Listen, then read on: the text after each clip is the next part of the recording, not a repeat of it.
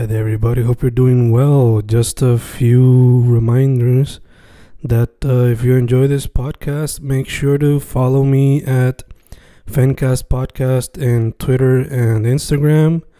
Also, follow the YouTube channel and subscribe at Fanatic or Fencast. Spotify, if you can, also follow the podcast. Meanwhile, si le gusta o le interesaría saber sobre mi poesía, poetry, poetría, you can follow me at Fen Correa at Facebook, Instagram, uh, Twitter, Spotify, Bandcamp.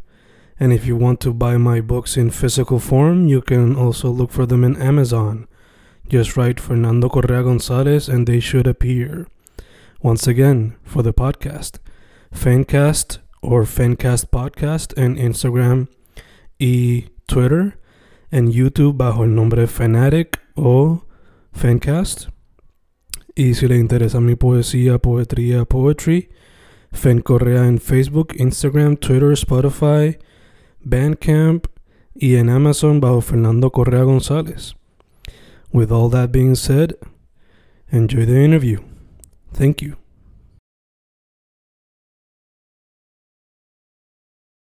Boom, boom, boom. There we are. There we are. This is the first episode of a side project I'm trying to to workshop. Uh, most of the people that I interview are Puerto Ricans, Boricuas, and now this is kind of a sister project to the first one, Fencast. This is going to be called Fan Talks for now. Uh, Fanversations might be another name, but the purpose of this project is going to be interviewing international artists. And for the first episode, we got somebody whose work I find out thanks to a Facebook group dedicated to death grips. Uh, he posted one of his works. I love that it was very much inspired by not only death grips, but a lot by Basquiat, based on what I initially saw, and then what I saw in his catalog. Elijah Marshall, how you doing, dude? I'm doing well, thanks. How are you? Doing good, doing good. As I mentioned earlier, uh, aprovechando, taking care of the little breeze we have over here in Puerto Rico. How about you, man? Where are you from? I know you're from the States, but Yeah. Yeah, so I'm from New Jersey, you know, living in Dunellen currently. And, you know, we had a bit of freezing rain this morning, but it's warmed up, you know, a slight bit. So, you know, we get a little bit of a reprieve. cool, cool, cool. Um, how far is your location from like uh Passaic? I have family in Passaic, so Uh, Penn State, um, not far. We're about um, a state over, you know, like New Jersey and um, Pennsylvania, especially Philadelphia, because you know Pennsylvania is a huge state. But you know, um, that kind, that you know, kind of Philadelphia metro area, and you know, the area of New Jersey that I'm in, you know, they more or less like you know border each other, so not far at all. Gotcha, gotcha. So, getting right to it, man. As I mentioned, I found your work thanks to the Death Grips group in Facebook. I think you had posted uh, your own version of one of the album covers, if I'm not mistaken. So Oh, I yeah. I I, saw it. I was mind blown. I just had to check out your Instagram, and I love the work. So that's kind of like Thank you. how this whole project is going to move like international artists whose work I just love on Instagram, trying to interview them, trying to find out what they got inside their brains in their creative process. So, straight from the beginning, like, how did you get into the visual arts world? Um, well, um, I got into art, you know, essentially from, you know, I guess you could say the day I could, you know, pick up a crayon. Really, you know, it's a bit of, uh, you know, contrived answer, I suppose, but um, uh, you know, that's just kind of who I was as a kid. You know, I was that kid who could never really color inside the lines. You know, one of my most distinct memories from like preschool actually was this teacher. You know, who was especially nice to me. Um, uh, while all the other kids were like um, doing their worksheets and just kind of filling out the different questions, I would just take my crayons and just scribble all over the sheet. And do nothing with it. But instead of getting, you know, angry with me, you know, um, uh, this um, teacher would show the entire class, you know, the beautiful art that I made, you know, scribbling all over um, uh, the sheet. And, you know, um, uh, that's just kind of something that came to me instinctually. You know, um, uh, for most of my life, I never would have considered myself an artist. I've always hated art classes, you know, just sort of being told um, uh, what kind of um, a technical application I had to apply to, you know, different um, uh, art projects, you know, they're, you know, kind of emulating Jackson Pollock in elementary school using paint and marbles was pretty fun. But other than that, you know, I could never um, really um, emulate you know the different you know art styles that were asked of me. So basically i just made art on my own like you know it was mainly cartooning that i was inspired by you know I, early on i wanted to be a cartoonist and then um, uh, it never really amounted to much besides you know a few um, cartoon panels that i would you know drop concepts for and um, uh, you know um, and download um, using like a scanner like during college. Um, but you know, it was mainly just scribbling in my notebooks and scribbling these very um, rough cartoons inspired by my surroundings.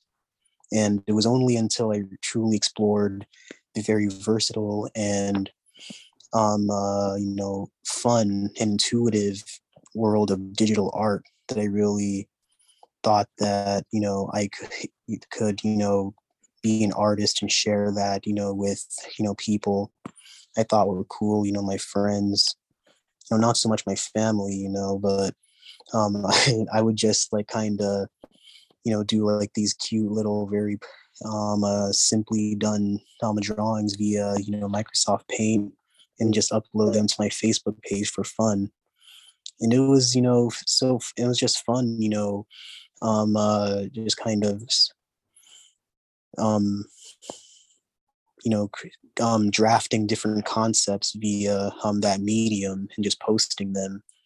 And interestingly enough, a Facebook friend of mine um, who had, uh, you know, a page that was dedicated to making um, very poorly, you know, um, a poorly done, um, uh, you know, you know, redraws of album covers via MS Paint, um, had invited me um, to be a mod um, on that page. So I contributed, you know, quite a few, like I, I don't know how many, but I think it might have been potentially hundreds of different, you know, interpretations of people's, um, uh, you know, different album art. And, you know, that really um, uh, interestingly enough, helped me familiarize myself with graphic design and just kind of took it from there. You know, I decided to try um, going from graphic designing, you know, via MS Paint to trying different apps on my phone. And that's how I ended up, you know, with Instagram and creating what I create um, now. Super dope. Was it was it difficult to transition from, I guess, pencils and stuff like that into the digital form? Well, um, it was certainly it certainly took a lot of getting used to because I was used to the friction um, of that the pen and the different types of art pens that I had would create with the paper. And that would enable me to stay fairly um, grounded in what I was drawing you know, as a matter of fact, um, one of the earliest um, uh, iterations of my kind of digital art and sharing it with my friends, you know, um, I guess you could say experience was when I would, you know, invite, you know, different friends um, uh, to um, uh, submit themselves to have their portraits drawn. You know, it's actually how I made, you know, a few friends, you know, basically drawing out, you know, their portraits in these very um, uh, simple, you know, kind of black and white with thin lines, you know, kind of um, caricature ways. And then I would um, uh, take pictures of those photos and, you know, kind of um, uh, bucket fill them white and, you know, put that, you know, buttress them against a background of, you know, images that I found via Google that really um, uh, you know, I, I think you know, emphasize you know their different personalities and interests, and um, uh, you know that was a really cool um, way for me to um, exercise my creativity and learn how to use you know the medium of digital art and graphic design. Super dope, super dope. So it served as a as a very good exercise to get used to Yeah. the the program. Uh, I wanted to ask, since I found your work thanks to the Death Grips group, after Right. looking at a lot of your a lot of your work, uh, music has been a big part of what inspires you, and Absolutely. based on your style, I can tell that Basquiat as well. But what other artists or people have inspired your work? Well, certainly, um, I derive inspiration from all over.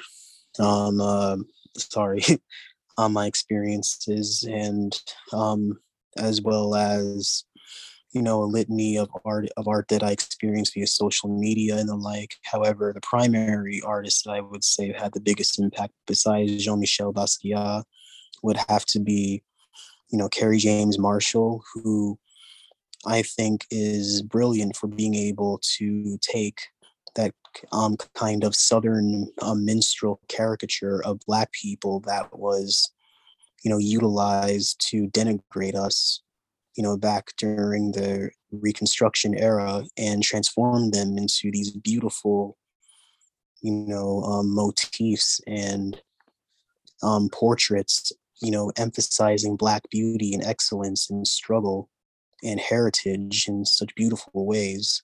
And I can't recommend his work enough. Also, the raw emotion and the abstract beauty um, interwoven into the works of Francis Bacon also, um, you know, provides some, you know, level of um, inspiration for me. But when it comes to music, um, uh, that's definitely a primary inspiration for me because um, uh, I don't know um, if you were um, uh, like privy to this information um, prior to um, uh, this interview, but um, uh, I'm like the creator and like the admin of the Death Grips group that I post my art in. Yeah. So it's kind, Of, it's you know, Death Grips and my favorite um, uh, bands.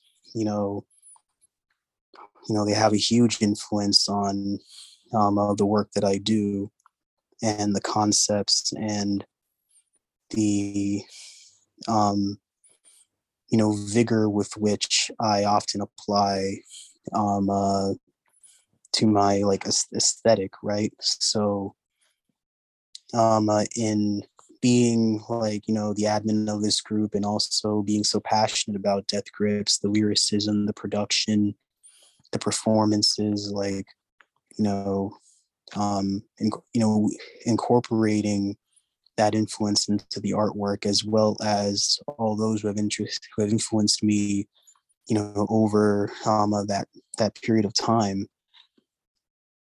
Like you know, that's really what fuels my art, I believe. Gotcha. And it and it really comes out because a lot of their music can be a little hectic. So Yeah, especially for the person who's not accustomed to hearing that type of sound. And it and it comes out in your work. Like a lot of it can be a little bit hectic to the untrained eye. yeah, So- and I would add. Oh, sorry. Yeah, go ahead. but, but, but- yeah, I would add that um, it's a perfect, um, I think, um, you know, um, partner for the work that I um, do because Death Grip sound, you know, it's very primordial, but it's also futuristic at the same time, just like using the kind of primitivist aesthetic, but you know, using graphic design and something as futuristic as that and something as versatile and um, technology driven as that in order to produce it. You know, I think they really, um, uh, you know, it, it's a appropriate marriage of the two concepts. You know, Yes, indeed. It's like who would have thought that the old Yeah. Could blend so very, very so very well with the new. A lot of people might have said this would never work. This would never meet the masses, but it's a very good marriage. if I do say so myself. Um, Exactly. as mentioned before, a lot of what inspires you is music. So I wanted to ask, have you made any artwork for any bands or solo artists? Have you had that opportunity? yet? I have um, uh, the most recent um, album cover that I posted to my Instagram was for a band called West of Neptune, which is a fantastic, you know, metal um, uh, band, and you know, um, their their music, you know, concerning um, you know social issues, um, climate change, racism, um, uh, the you know the political um, polarization in the United States and how that um, uh, impacts you know their lives as well as their personal struggles. You know, it's just incorporated so well into um, uh, the powerful riffs and performances and you know just musical virtuosity that they put on display and i you know i was really when i heard their album i was incredibly proud to be able to contribute to um, their vision you know even if um, uh, the um, album art you know is just kind of the kind of perhaps arguably the superficial um, aesthetic aspect is designed to like just draw the eye um, to the music and the music is truly what it's all about Mm.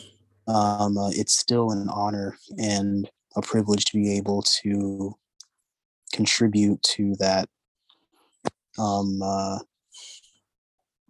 you know um, such a beautiful um, production Gotcha, gotcha. What was the name of the band again? So people know. um, west of neptune Gotcha, gotcha. And are they also from Jersey? Um, uh, no. Um, I, I forget um where um they operate. However, um, they're they're most certainly worth checking out. You know, they're on Bandcamp. Um, you can find um uh, their work um there primarily, and um they should be coming out with a cassette um uh, fairly soon and Super. perhaps even a vinyl um record, which of course I'll be picking up because you know that, that's my work on there. You know For sure. Gotta have that right on the display. Exactly. Mm. Uh, I also wanted to ask, um, have you considered uh, animation at any point, or any other art form aside from from the digital? I, I've I've dabbled in simple um, animations in the past before, especially when I used to work on um, that um, a Facebook page dedicated to Microsoft Paint um, uh, album art um, because um, uh, you know realizing um, uh, the versatility of you know digital art and realizing that I could just oh erase this and then add this element and then this element or I could just you know um, edit it this way and then put all these images in quick succession in like you know a you know a GIF maker um, online.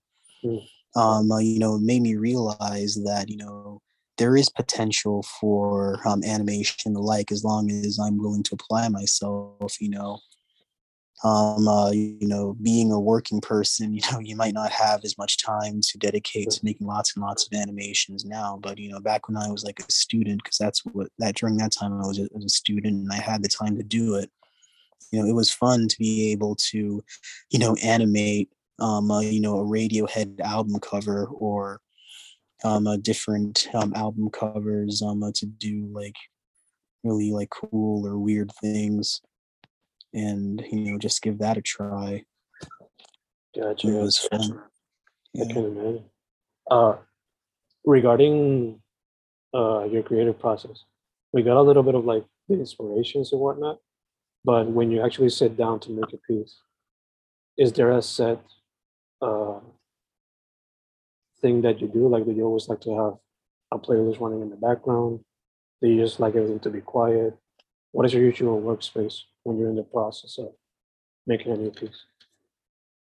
well i would say that the creation of my pieces you know by their very nature as you know, semi-abstract neo-expressionist pieces tend to be rather extemporaneous. That includes the process as well. Like I like to have um, background sounds and things to occupy my mind while I'm creating art because that just enables the ideas to flow more, I believe, and it enables me to concentrate more. However, you know, I can of course, you know, work in silence. Um, uh, really I like to just be single minded and um, uh, keep focus on what I'm doing, but at the same time, allowing for there to be an air of spontaneity to um, what I create. Like I never want to go forward with any with a truly concrete idea for what I want, you know, to produce. I ultimately um, want to have only a vague idea of what I want. Like, for example, if I'm drawing Venom, you know, in that kind of neo-expressionist style. I just want to have a vague, you know, kind of um uh child's um a scribbling idea of what kind of venom I'm going for and then just kind of build upon that, you know, and use the different tools and brushes at my disposal, experimenting with different approaches, you know, and just keep going and going and adding more and more until I have, you know, a bit of a maximalist, um, you know, like um, negative space filling, you know, expanse of um, uh, lines and icons and drawings, you know, just kind of um, buttressing, you know, the main um, subject of the piece. And sometimes, you know, if I'm doing something, you know, a little bit more um, uh, concrete in nature, like you know maybe a drawing of um, Lain from Serial Serial Experiments Lain, Um, I'll just think of hmm, you know when I draw Lain, you know what should she be doing? You know, um, is this just for um, uh, someone for someone's commission, or is this you know just something to make myself happy? And you know what would make me happy? You know, kind of a you know, unsettling and slightly, you know, glitched out, you know, image of Lain holding, you know, a giant Christmas present, you know, to usher in the holiday, you know, and with the cute, you know, mis, you know, missized, um, uh, you know, kind of rakishly angled, um, a Santa hat, you know, to um, add that air of um, acuteness to the you know darkness in the background you know that kind of void and how unsettling it can be you know and those are just um uh two different um examples of you know the kind of artwork that i do and you know thought processes that go into that. Gotcha gotcha. Uh just a random thought that popped into my head but i wanted to ask have you looked into the work of david choe because i think that you would enjoy it a lot um, I'm afraid um, the name doesn't um, uh, ring any um, bells, but um, uh, I love learning about new artists. So, um, is he a neo-expressionist artist, or does he create a, lot, a different style? A lot of his work is heavily inspired by like graffiti, comic books, stuff like that. A lot of street art. I believe he's I believe he's Korean American. But uh, I just I just sent you the name via Instagram, so you can check it out when you want to. Thank, thank uh, you. I wanted to ask, since music is also a big part of what inspires you, have you considered doing music yourself? Um, uh, I I have in the past, but you know, I never really had that talent for music. Um, being able to um, uh, write music or um, memorize arpeggios and the like, and um, uh, you know, create beats, stay on beat. Like I've I've only ever had you know just a vague understanding of what goes into that beautiful art form, you know, creating music. And I can listen to as much music as I want, I suppose. But you know, when it comes to creating music, it's something that you truly have to be dedicated and also to a certain extent um, uh, have you know the, the, kind of mind for because you know when you see um, uh, people even those who you know haven't made it big or you know may not even consider themselves um, uh, you know professional musicians or rather hobbyists you know they just kind it just kind of clicks for them you know what it is they want to create. You know my friends you know share their music with me all the time you know i have um, a friend from the uk who um, goes by angus rays um, uh, who makes you know the most um uh, the most like mind bending um noise and um uh you know experimental um you know electronic and you know hip hop um tinge music um uh, that you know one might he- you know one might hear um uh, and you know though um they have not yet to be a household name you know they're kind of you know still traversing the underground um where they are where they are um uh, they're still nonetheless you know have that idea of what they want to create you know via music. They have the production chops you know they know how to incorporate you know um uh you know you know very like brutal synths um uh, in um tandem with um uh, just a pounding refrain um that really you know makes you um want to you know tear shit up you know? Like that's just their talent and me like you know i've never really could figure out my way around that all I could really muster, you know, were a few um, uh, Death Grips, you know, song mashups that I made, I would make when I was bored, and this was via like, you know, Microsoft Movie Maker. I couldn't even use anything like FL Studio or Ableton to create anything like that. I never really had the, um, uh, you know, I guess drive um, to be able to learn something like that, but you know, who knows? Maybe one day I'll get, you know, so inspired and have the time, um, the energy, and maybe even, you know, the support base to be able to do something like that. You know, you never, I never know what I'm going to create. You know, when I open up that, you know, digital art app on my phone, I never know what I might create if I ever download FL Studio. So anything can happen. Indeed, indeed, indeed, indeed. Uh, staying with the subject of music, uh, one of the uh, one of the the pieces that I think you posted on the group was also the one with uh, MF Doom when he passed away. So Yeah. I wanted to get your take. Like yesterday, no, a few days ago was the anniversary of his passing, or at least when they mentioned it. So MF Doom, how has he inspired you? What are your thoughts on his work, etc.? Old Doom was just ostensibly a genius and a treasure of, you know, just the hip hop world, its lexicon, you know, it's whatever impact hip hop will have, you know, Doom will just inevitably be a part of that, you know, um, uh, of, of that impact that, you know, the whole genre had, you know, his wordplay, his ability to, you know, turn any beat that he was on into just, you know, a, a narrative tale, a story, you know, a concept. Like, you know, how in the 70s, um, uh, you know, there was a huge um, upsurge in, you know, concept albums, especially with prog, you know, I feel in a sense that um, uh, Do- Doom was one of the forebearers of, you know, that just conceptual um, hip hop, you know, char- character, and or you know, um, a character, um, you know, um, a creator, world builder in a sense.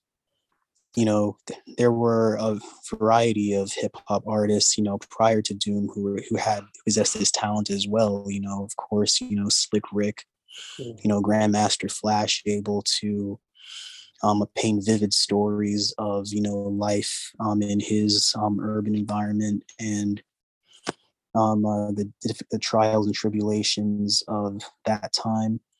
But the way Doom did it was uniquely his own. You know, he was able to create characters, and you know, um, th- he chose the people that he worked with incredibly wisely as well, because you know the the beats of you know like Quasimoto, for example, Mm. you know, just a litany of um, collaborators, you know, projects like you know Czarface, being able to you know incorporate um, uh, new characters, you know, new villains, so to speak, into that um, uh, you know, I guess either franchise or um, a lexicon of you know um, of doom you know char- you know characters like In a it way, was a talent it kind of it kind of felt like what wrestlers did back in the 80s and early 90s. He just Yes, did it absolutely. throughout his entire career when he came back in the late 90s.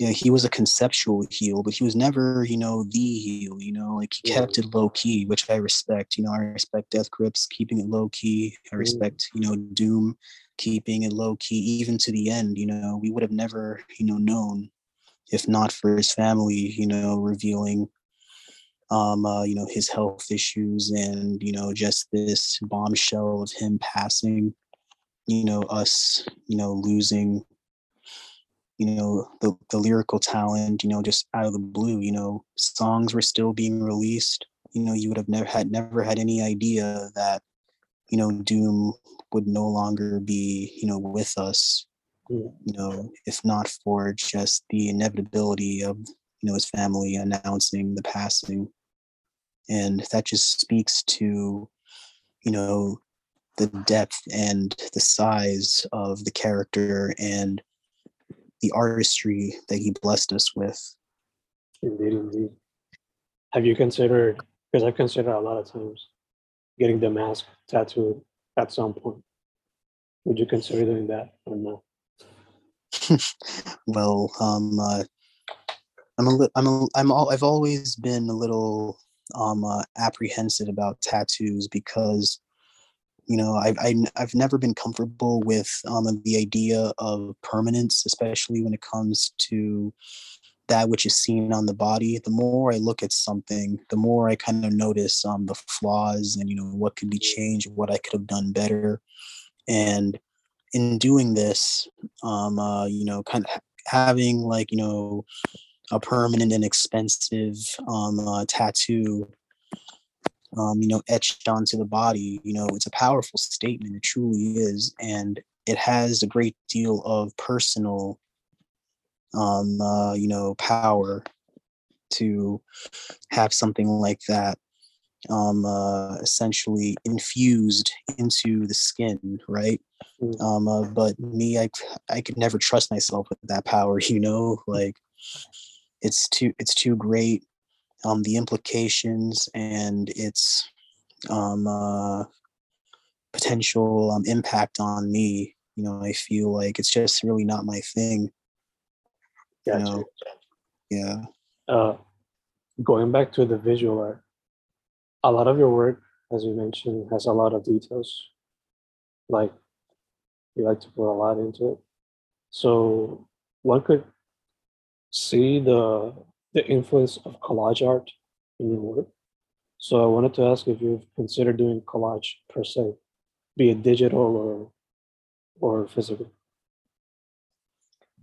Well, I've incorporated um, aspects of collage um, before. I think most recently, um, uh, the most um, a collage-esque um, a piece I uploaded was the one that was inspired by um, Death Grips Takyon video. Like, um, I would use like, in, like for example, um, uh, the red um, uh, right hand that I had um, placed, you know, at the raised arm of you know, Stefan's silhouette from Takyon video. That was actually my own hand, which I photographed Mhm. and um, kind of redrew and incorporated into that piece. And, you know, kind of incorporating um, uh, the gas mask from, you know, the I've seen footage um, a video that was incorporated there, as well as um, uh, different images from the Takyon video, as well as you know some symbolic images like um, uh, the flower from the um, a death tarot card that I place at the top. Um, uh, yeah, you know, collage is definitely an influence and a inspiration for me, and especially in figuring out what to do with negative space because you know a lot of artists you know have difficulty um, uh, kind of dealing with negative space and whether they use it as you know a boost to their image or whether it's a hindrance. And with me i feel like negative space is something of a challenge um, uh, in trying to figure out you know what you can fill it with fill it with so that you know it's the artwork still remains you know meaningful and visually stimulating but not you know overstimulating to the point where you know you lose the initial subject or it just gets drowned out in you know um, what may what some may consider to be you know vomit. You know just kind of vis- visual um uh you know just shrapnel i suppose you could call it Mm. but you know in, in in some ways that can be great like you know a lot of my visuals kind of resemble that kind of explosion of of uh you know um drawings and you know different icons and you know movements of my finger and and what you can see from there so um in some ways the shrap there's beauty in the shrapnel you know Indeed. Indeed, indeed, indeed. Uh, would you consider, or have you considered, or have you done it? Uh, taking your art and making murals or street art out of it? um i've imagined my art um uh, you know adorning the streets of you know urban centers and the like and you know that's kind of um what kind of helps me um figure out how i want to take some of the visual you know design of certain pieces and whether or not i think would look cool on the side of a building or not but you know i've definitely never done mural work you know. It's pretty like everything on my instagram that i've ever made has been done um, via you know an app on my phone and never um uh have i um done anything as um uh, grand and organic as you know doing um real street art or um uh, mural or graffiti nothing of that sort Gotcha. before But you would be definitely open to it in the future, perhaps. well yeah you know i remember getting in trouble with my parents you know when i was a little kid for drawing a school bus on the wall you know that was so maybe that could be an example Yeah. I mean, that's always a classic. yeah Don't you dare paint on the walls. nope Yeah. yeah that that, that was quite the ordeal uh, I'm waiting to see if my niece starts doing that in the future. Because I can already see her picking up crayons whenever we give her crayons. So that's a good sign you know she could be a great um uh, artist in let's the happens. future Let's see what Yeah. happens. Uh, dude, what would be your advice for somebody who wants to get into the visual arts? Be it somebody who's just coming out of high school or someone who's maybe our age and wants to get into the art world right now. well my advice is that you're already doing great because you have the interest that's the first step is just to have the interest if you don't if you're not interested in it you're not going to continue to do it because you know it doesn't excite you it doesn't inspire you or drive you to want to do it more and then but once you have that interest all you have to do is go ahead and do it. You know it's more accessible than ever you know to be able to create digital art you know um with you know or create visual art in general.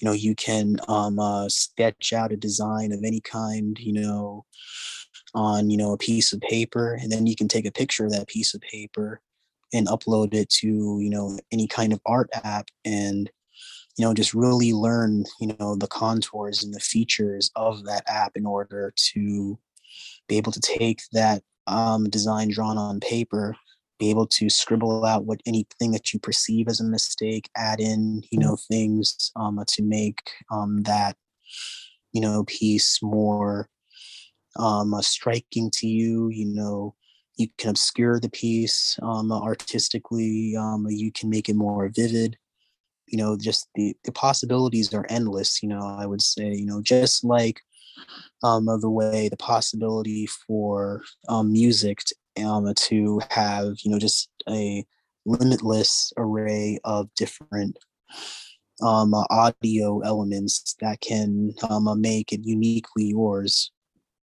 You know, just um, visual art is exactly the same. You know, no matter how much you emulate something, no matter how much um, you may be inspired by something, um, at the end of the day, the work that you create will be your own. Um, uh, as long as you're the one, you know, who used your finger or your pen or um, uh, your paintbrush, whatever it is that you choose to use, you know, to illustrate um, that piece, you know, no matter its complexity, simplicity, no matter what, it's all beautiful. And you're going to end up loving the result if you're truly interested.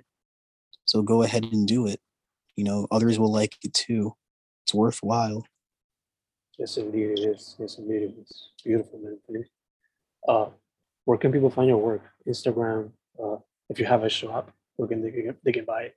You know, and Well, um, yes. So um, my work is primarily um, via um, Instagram. Uh, my handle is um, Trash Catalog, which is just T R A S H underscore C A T A L O G.